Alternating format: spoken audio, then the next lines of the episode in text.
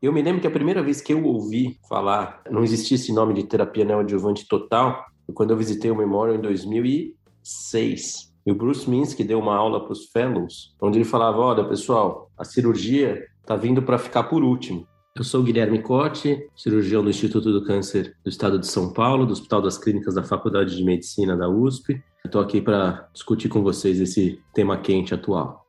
Olá, eu sou Raniel Spencer e hoje estamos aqui com alguns convidados. Além do Guilherme, a gente tem o Elton Leite, o Elton é radio-oncologista lá no Hospital Vila Nova Star, em São Paulo. Além disso, o nosso querido Gustavo Fernandes, agora podcaster, né, Gustavo? Que é o diretor-geral da Oncologia da ASA. E hoje a gente vai trazer um paper muito interessante, muito importante, que foi publicado pelo grupo do Memorial, um paper que chama Oprah Trial, paper que avaliou o uso de terapia neoadjuvante total em câncer de reto. Não percam esse episódio e sejam muito bem-vindos ao Clinical Papers Podcast. Os melhores papers publicados, interpretados a fundo por um time de especialistas em oncologia. Seja muito bem-vindo a mais um episódio do Clinical Papers Podcast.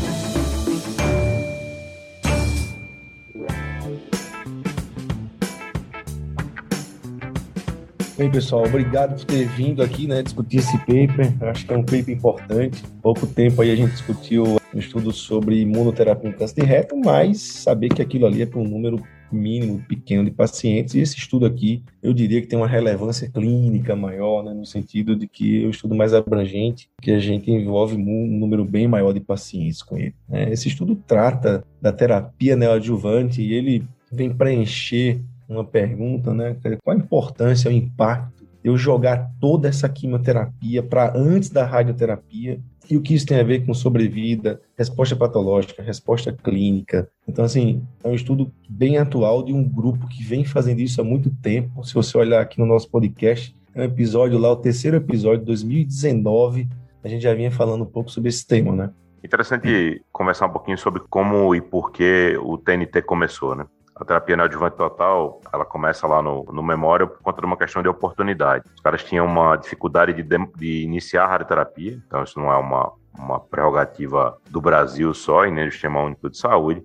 Então, a terapia demorava duas, três, quatro semanas eventualmente para começar e os pacientes ficavam muito sintomáticos antes de começar a quimioterapia para câncer de reto. E aí se entendeu que existia ali uma janela de oportunidade numa doença que tem alta resposta à quimioterapia, como câncer de reto, de oferecer quimio neoadjuvante como um regime Folfox, então. Então foi feito para os pacientes que receberiam eventualmente Folfox adjuvante, já começavam com Folfox antes da quimio-rádio. E aí, como virtualmente todos os pacientes tinham alguma resposta clínica, se terminou fazendo avançando para fazer toda a terapia que seria feita adjuvante, três, quatro meses de terapia adjuvante, para antes da quimio-rádio. E aí foram construídas as séries que são publicadas aí em JAMA Oncology, Lancet Oncology, etc., demonstrando que essa parecia uma, uma alternativa segura e com uma taxa de resposta patológica completa alta, que é outro assunto que a gente vai conversar. Então, acho que é, esse é o desenho de como o TNT foi colocado. E o OPRA, entrando um pouquinho na fase do desenho, né, ele compara duas formas de terapia neoadjuvante total. Quimio rádio seguida de químio e químio seguida de quimio rádio. Então, nenhuma das terapias propriamente é terapia padrão. As duas são terapias experimentais em algum grau. As duas são formas de TNT. Uma iniciando com quimioterapia e outra iniciando com quimioterapia é, upfront e, e tentando escolher dali qual seria a melhor para uma eventual comparação futura. Eu me lembro que a primeira vez que eu ouvi falar, não existia esse nome de terapia neoadjuvante total, quando eu visitei o Memorial em 2006. E o Bruce Minsky deu uma aula para os fellows, onde ele falava: olha, pessoal, a cirurgia está vindo para ficar por último, né? E ele mostrava que aquela coisa que a gente começava com cirurgia, depois vinha o tratamento adjuvante, depois começou Quimihad, se você lembrar, o, o, o, estudo multicêntrico alemão é publicado em 2004, né? É, é, mostrando os benefícios que a gente conhecia sobre a quimio de curso longo é, realizada de forma neoadjuvante, mas aquilo foi uma coisa meio chocante ali em 2006. E aí, se você pensar, né, as primeiras séries maiores de neoadjuvância total começam a ser publicadas mais de 10 anos depois, né? Quer dizer, co como a gente leva tempo na medicina e na ciência para ter uma ideia e para gerar dados que corroborem, poder avaliar qual é aquela ideia de uma forma um pouco mais consistente, né? Isso acho que é uma coisa como não tem resposta rápida em oncologia quando a gente quer fazer ciência bem feita, né? Então, como o Gustavo falou, esse foi um estudo randomizado, né, que foi feito, é um estudo fase 2, foi conduzido em 18 instituições americanas. Então, os pacientes elegíveis ao estudo eram pacientes acima de 18 anos que tinham tumores estadio clínico 2, T3 ou T4, ou estadiamento clínico 3, N positivo, né, qualquer T, N1 ou 2. E tem uma biópsia comprobatória e alguns métodos de estadiamento que a gente conhece, ressonância, tomografia. Então, os pacientes foram randomizados para receber terapia neoadjuvante total, quimio-radioterapia, quimio-radioterapia mais quimioterapia, e aí existia aquela avaliação de resposta. Foi dividido em três categorias, paciente que tinha resposta clínica completa, paciente que tinha uma resposta clínica quase que completa, e os pacientes que não tinham resposta clínica, né, ausência de resposta clínica, esses pacientes iam para um braço de cirurgia, né, com excisão total do mesorreto, enquanto os dois primeiros grupos eles continuavam um esquema de watchful waiting e observação.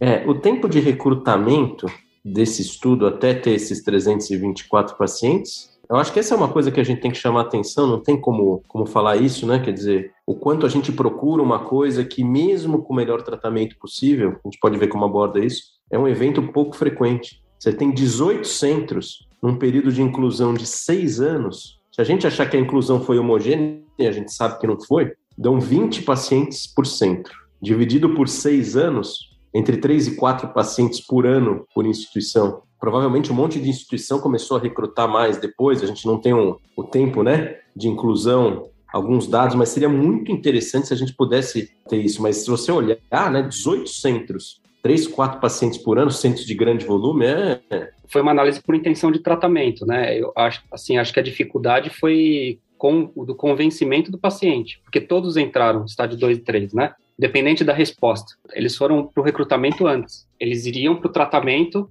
sabendo que se ele tivesse uma resposta completa, ele toparia o watchful wait, entendeu? Eu acho que a dificuldade foi no recrutamento. É, assim, eu vou me antecipar só um dado do resultado que eu acho que pode explicar isso. Se a gente pegar a, a distância do tumor da borda anal são tumores baixos.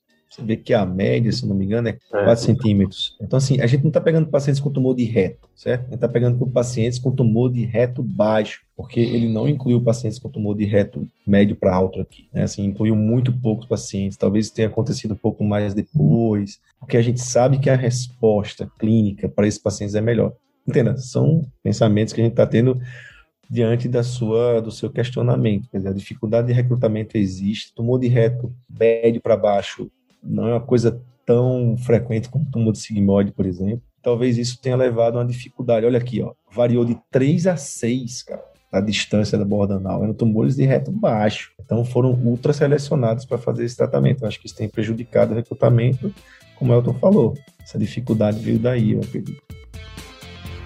Os melhores papers publicados interpretados a fundo por um time de especialistas em oncologia. A radioterapia foi feita com curso longo, uma tecnologia moderna. A grande parte dos pacientes receberam IMRT como técnica de tratamento. A dose foi de 45 grays nas cadeias linfonodais e um boost de 50 grays ao menos no tumor. Os centros eles eram permitidos a você escalonar essa dose até 54 ou 56 grays. Isso ficava a critério do médico a depender da distância dessa margem de 2 centímetros do tumor para as alças de Delgado. Então, de acordo com o que a gente chama de constraint de limite de dose, eles estimavam qual seria a dose então final de boost. Então, uma dose escalonada, uma técnica moderna e um tratamento que pareceu bastante adequado. E a radioterapia foi acompanhada de quimiosensibilização com 5-FU ou capecitabina. A randomização do estudo era feita baseado em começar com quimio-rádio ou começar com quimioterapia. Então, os pacientes que começavam com capecitabina é, e radioterapia, né, na radioterapia com capecitabina sensibilizante, recebiam Folfox por nove ciclos ou Capox por seis ciclos na sequência. E isso também poderia ser feito de maneira invertida. Então, quatro meses e meio de terapia, seja com Capox, seja com Folfox, seguido de quimio-radioterapia. E aí os pacientes que obtinham é, uma resposta apropriada, eles seguiam para acompanhamento. Eu acho que quando a gente quer discutir qualquer estratégia de preservação de órgão após tratamento neoadjuvante em adenocarcinoma de reto, o pilar disso é a avaliação da resposta. E isso é o pilar, mas também é o maior calcanhar de Aquiles, né? Porque a gente sabe que todos os métodos em termos de avaliação de resposta apresentam limitação. O estudo usou o que tem de mais uh, adequado, que é uma avaliação proctológica, né? Com exame digital, uma avaliação endoscópica com a retossigmoidoscopia e a realização de ressonância nuclear magnética essas avaliações eram feitas inicialmente no intervalo médio de oito semanas após o término da neoadjuvância total, com uma variação aí é, de quatro semanas para mais ou para menos. E aí, nesse momento, os pacientes eram classificados como resposta completa, resposta quase completa ou uma resposta incompleta. E sobre a ressonância, os pacientes eles, eles tinham um intervalo aí de oito semanas, podendo ser para mais quatro ou menos quatro, e a partir dessa primeira ressonância, eles já entravam no grupo observacional, o que é diferente da nossa prática. Então, às vezes a gente faz radioquimioterapia, você re repete uma ressonância de reestadiamento três meses depois, você tem uma resposta próxima de completa, e aí você opta por repetir uma nova ressonância em dois ou três meses, para aí então você fazer a definição. Como esse estudo ele já incluiu esses pacientes nessa primeira ressonância, eu acho que foi nesse sentido houve uma, uma super seleção aí de pacientes que eventualmente não tinham resposta clínica completa. O que eu acho que acho que cabe o, o, o, Guilherme detalhar isso é um problema dessa prática, né? Então assim, até, até onde eu consigo compreender a, avaliação de resposta aqui faz parte o exame endoscópico, que é, é muito, muito importante, o aspecto visual da lesão, o bioprobe, como fala a professora Angelita, né, que é o, o, dedo, e aí é onde entra muito uma questão de quando você pega um estudo que é feito em 20 centros, com experiências diferentes, com vivências diferentes, é muito difícil você ter uma regularidade nisso, né? O próprio critério endoscópico já é difícil, quer dizer, quando você fala do toque, é algo muito específico, e aí acho que fica aí a, a defesa maior e a coisa que talvez seja mais fácil de auditar, o, o critério por ressonância. A biópsia, na minha prática clínica e a visão que eu tenho de literatura, é que é de pouca valia, mas acho que aí quem define isso melhor é o cirurgião Procto Guilherme, seus comentários. O que acontece é, do ponto de vista prático é que se a gente olhar esse estudo, você está favorecendo uma estratégia de preservação de órgãos. Isso já está no título do trabalho. Então, isso vai fazer com que, se você não utilizar algum grau de flexibilidade, você vai restringir demais. A gente passou por isso no ICESP e acho que foi um aprendizado enorme isso. Quando a instituição começou, a gente abriu um estudo para avaliar a randomização pós-resposta completa entre operar e não operar, né? É, esse dado não existe na literatura e provavelmente nunca vai existir.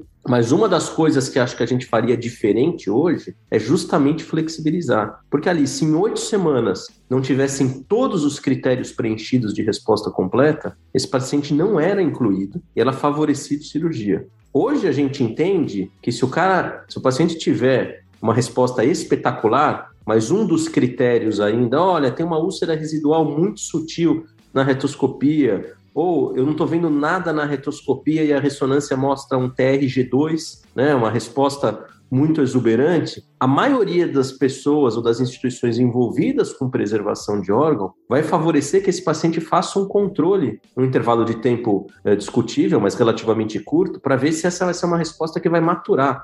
Muito aos modos do que acontece com o SEC de canal anal né? Então, de certa forma, houve um shift, né? Houve uma mudança na linha de raciocínio para ser menos restritivo e favorecer a preservação de órgão. Aonde vai dar isso? Em que momento a gente vai falar enough is enough, não dá mais para esperar, me incomoda? Eu tenho pacientes que eu acompanhei que tiveram recrescimento, onde aí a gente tem que ter uma conversa que você fala, eu já estou sentindo um nódulo no toque, né? Numa avaliação contínua, e a retoscopia ainda dá uma resposta completa, a ressonância ainda dá um TRG1, uma resposta completa, e eu aviso o doente, eu falo assim, ó, só que aí nessa hora o que, que acontece muitas vezes? O paciente não acredita no bioprobe, como o Gustavo falou. Afinal de contas, tem uma máquina de milhões de dólares que um cara que inventou ganhou um prêmio Nobel. E aí ele aceitar que de repente ele tem que ir para uma cirurgia baseado na avaliação de uma pessoa que está na frente dele, porque ele leu o laudo da retoscopia, ele leu o laudo da ressonância. Cara, a cara você vai falar para ele, ó, eu não tô gostando aí, ó, tem uma irregularidade, eu tô te acompanhando o tempo, só que vai acabar em cirurgia. Então, alguns pacientes acabam até tendo uma intervenção cirúrgica de resgate pouco mais tardia, porque precisam se convencer que além do dedo, além da avaliação proctológica detalhada,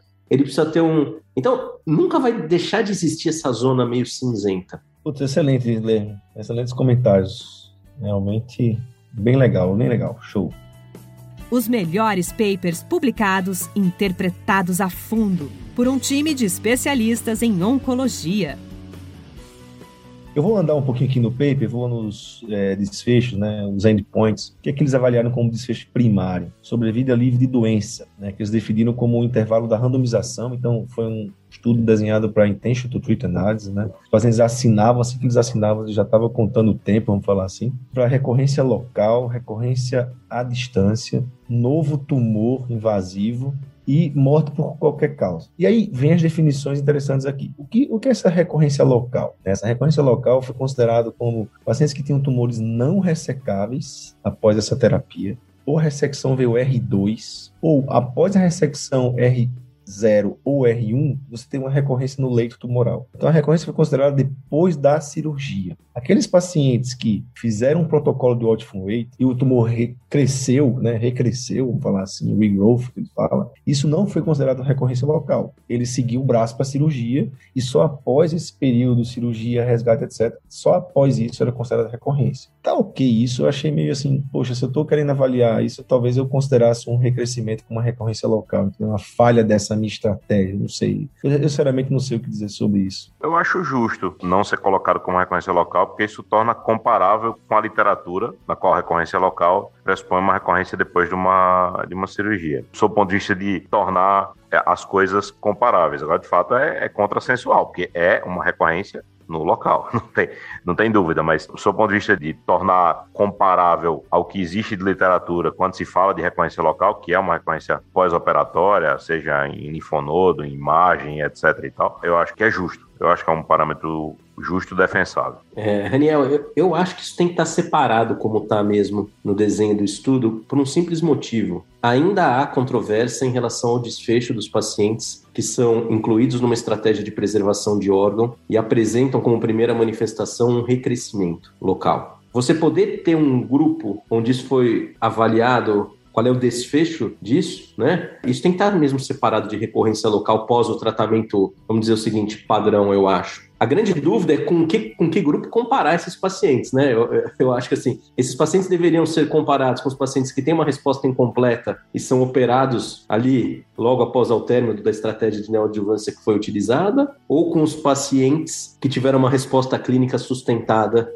e não recorreram. Acho que essa é uma discussão que a gente vê muito aí, às vezes em reunião multidisciplinar, congresso, e eu acho que você tem que comparar com os dois braços. Quer dizer, o, o paciente tem que entender, quanto mais dado ele tiver para ajudar ele no processo decisório, para poder programar a vida dele, mais a gente vai ajudá-lo né, nas decisões que são compartilhadas, porque o paciente tem que entender, e isso eu falo muito para o paciente, né? Quer dizer, a gente tem dados robustos que a gente não tinha 10 anos atrás, de poder entender que se ele se qualificar para uma estratégia de preservação de órgão, não significa que, nossa, maravilha, não vou precisar ser operado. Hoje, se a gente olhar as séries uninstitucionais, os estudos de registro uh, uh, multi-institucionais os próprios uh, grupos de pacientes, você vai ver que a gente tem uma taxa de recrescimento variando entre 25% e 30%, né? A nossa taxa no ICESP recém-publicada foi 29,9%. Então, a grande verdade, eu falo isso para o paciente, olha, nesse momento você não precisa de cirurgia. Que era o termo que o Julio Garcia Aguilar usava lá atrás quando ele começava a falar, deferral surgery. Mas um em cada três pacientes vai precisar de um resgate cirúrgico. E o paciente tem que ouvir isso de você, para se conscientizar que ele precisa de um acompanhamento adequado e para entender que, puxa, olha, um em três vai precisar de cirurgia. Agora, se esse paciente que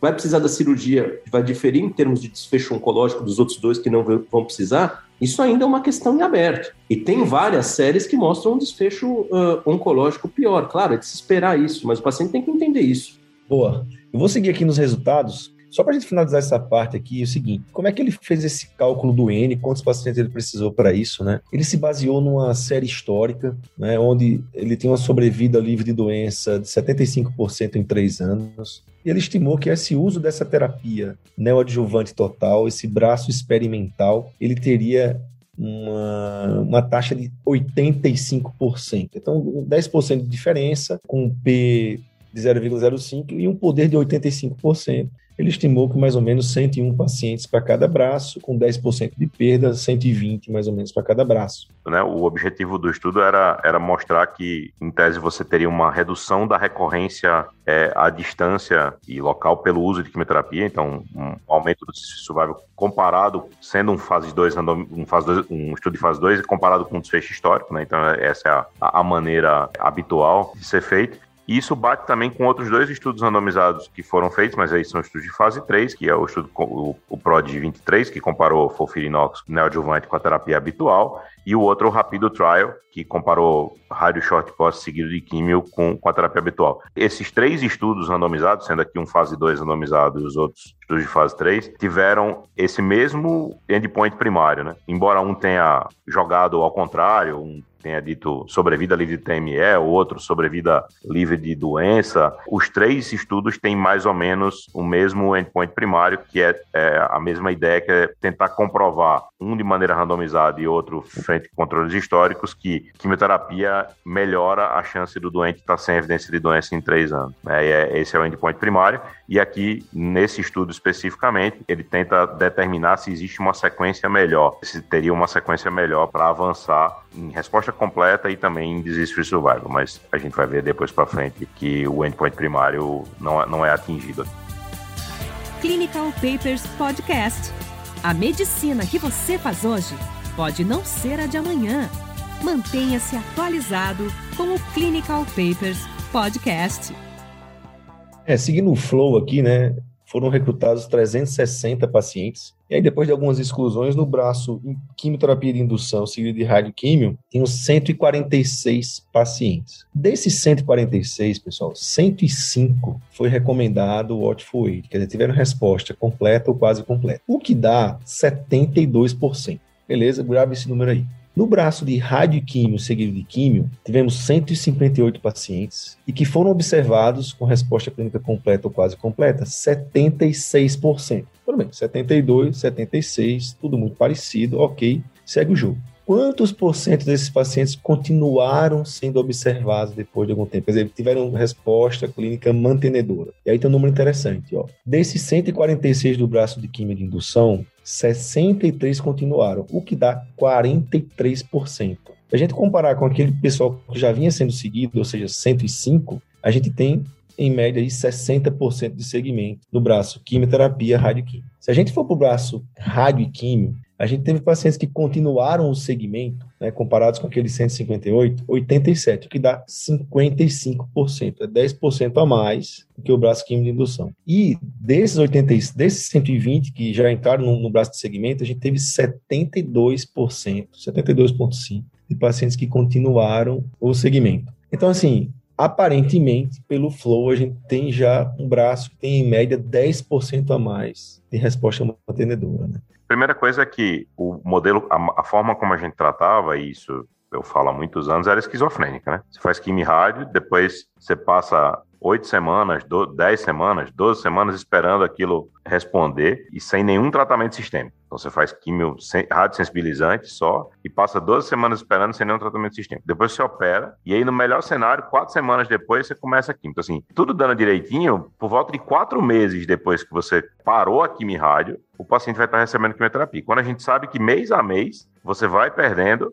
eficácia de quimioterapia sistêmica no sentido de reduzir o risco de doença à distância. Então, assim, é difícil achar um, uma, uma, forma mais atrapalhada de pensar isso sob a forma geral. Então, o primeiro estudo que tentou usar esse intervalo da resposta para dar terapia sistêmica é um estudo do grupo do HC mesmo, o Jorge Sabaga, a professor Angelita tal, que deram floracil. E aparentemente isso melhorou tanto a resposta completa quanto o controle a longo prazo frente a controles históricos. Então, assim, essa estratégia de usar essa janela de tempo para tratar, ela é certamente uma, uma janela apropriada, sem dúvida. Chama atenção aqui também dos resultados, já que a gente começou a falar nisso. Então, primeiro do resultado, o, o Survival não conseguiu bater o controle histórico. Então, é um estudo negativo sobre esse ponto de vista, então está assunto encerrado, né? ele não conseguiu aprimorar o controle histórico. E, e, a outra coisa que chama atenção e que, na verdade, é o que fez o estudo ser publicado é que a taxa de resposta completa é muito maior do que a taxa de resposta completa, ou a taxa de preservação de órgão é muito maior do que a taxa de preservação de órgão nos outros estudos. Mesmo os estudos modernos, os fase 3,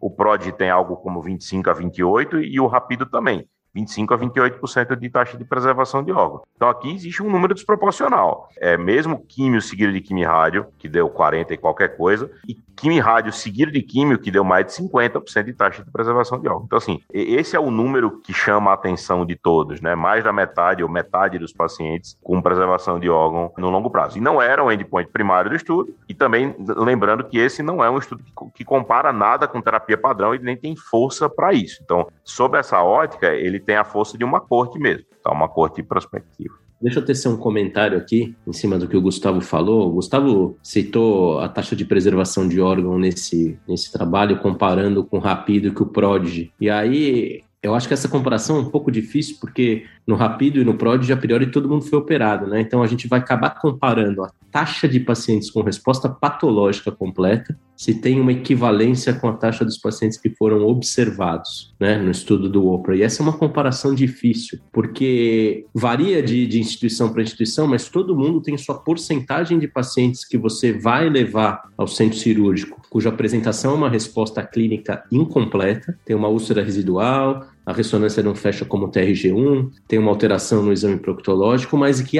o exame anatomopatológico mostra a presença uh, de resposta patológica completa. Né? Então vai ser muito difícil comparar as taxas de resposta patológica completa dos estudos de neoadjuvância total dos fase 3 com a taxa de preservação de órgão do OPRA. É exatamente que é o que todo mundo gostaria, né? Uma randomização no momento da resposta clínica completa entre cirurgia e, e observação. Então é importante o ouvinte lembrar que a, a resposta da radioterapia ela é fundamentalmente clonogênica. Então, a gente tem uma morte celular no momento em que a célula vai se dividir. Isso depende do turnover tumoral. Em câncer de reto, a gente tem vários estudos, alguns britânicos, que mostram que a resposta máxima se dá entre 12 e 16 semanas, né? o que é bastante, que vai ao encontro do que o Gustavo falou entre essa espera em fazer quimioterapia. Se você for olhar os resultados entre os braços, ambos tiveram um tempo de oito semanas entre o término do tratamento e o reestadiamento.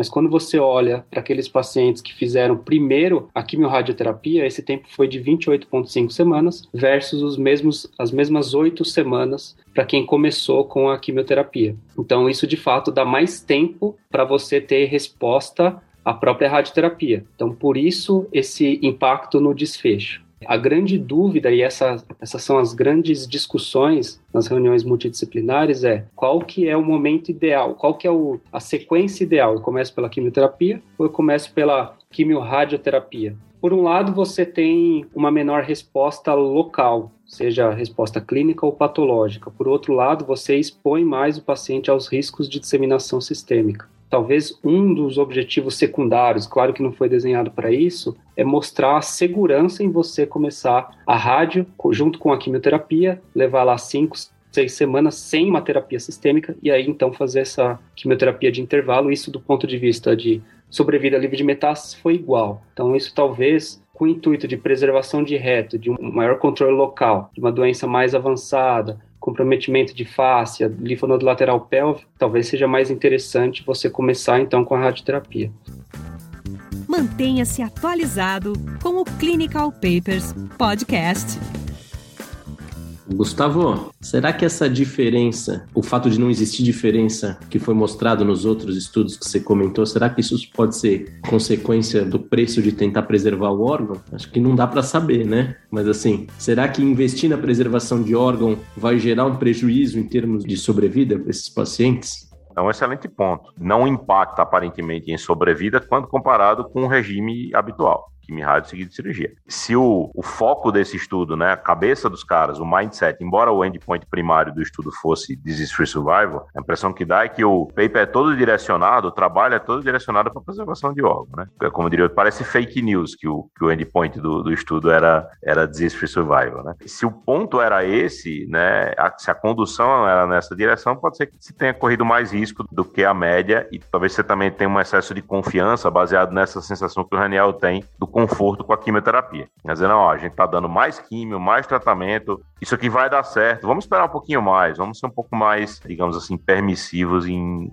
em, em acompanhamento. Né? Os outros estudos também permitiam, eventualmente, um acompanhamento daqueles pacientes que tinham resposta clínica completa, mas é uma minoria dos casos. E, e a taxa de resposta lá foi de 25, 28%, que já é bem alto quando comparado a controles históricos, terapia intensificada, mas é muito baixo quando comparado a isso aqui, embora, mais uma vez, a fé comparação entre estudos, populações diferentes e etc.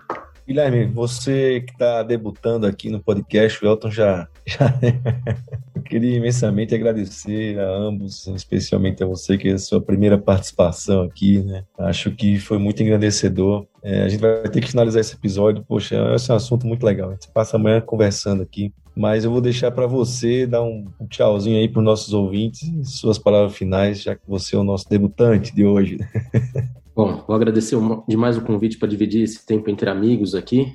Pena que tenha, esse encontro tenha sido mais uma vez virtual né, e não presencial. De comentários, assim, se eu fosse ter seu, o meu comentário em relação ao estudo, que, que é o dado que mais me gera dificuldade de interpretar o estudo, tem que parabenizar quem fez um estudo desse, é, não é fácil. Né? Mas é quando a gente olha meio que a taxa de inclusão de pacientes para observação foi igual entre os dois braços, inicialmente. Então, é, é meio que três em quatro pacientes, independente de se recebeu o regime de TNT de consolidação ou de indução, foi incluído inicialmente com a intenção de preservar o órgão. E aí, como a gente sabe que o intervalo, como o Elton comentou, entre o término da radioterapia tem um tempo de maturar a resposta, é, eu esperaria porcentagens diferentes entre os dois braços de inclusão de preservação de órgão, né? Porque o quimio-rádio de de curso longo seguido da químio de consolidação, eu esperaria que esse grupo tivesse um N diferente de inclusão do outro braço. Mas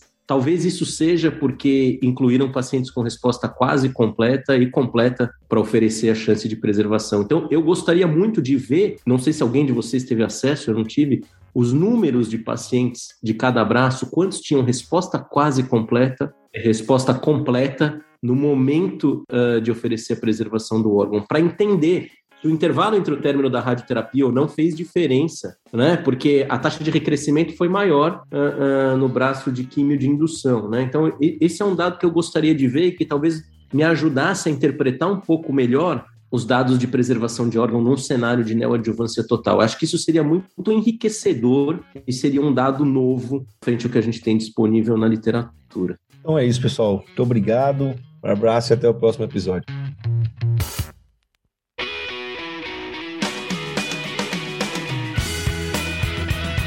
Você ouviu Clinical Papers Podcast. A medicina que você faz hoje pode não ser a de amanhã. Mantenha-se atualizado com o Clinical Papers Podcast.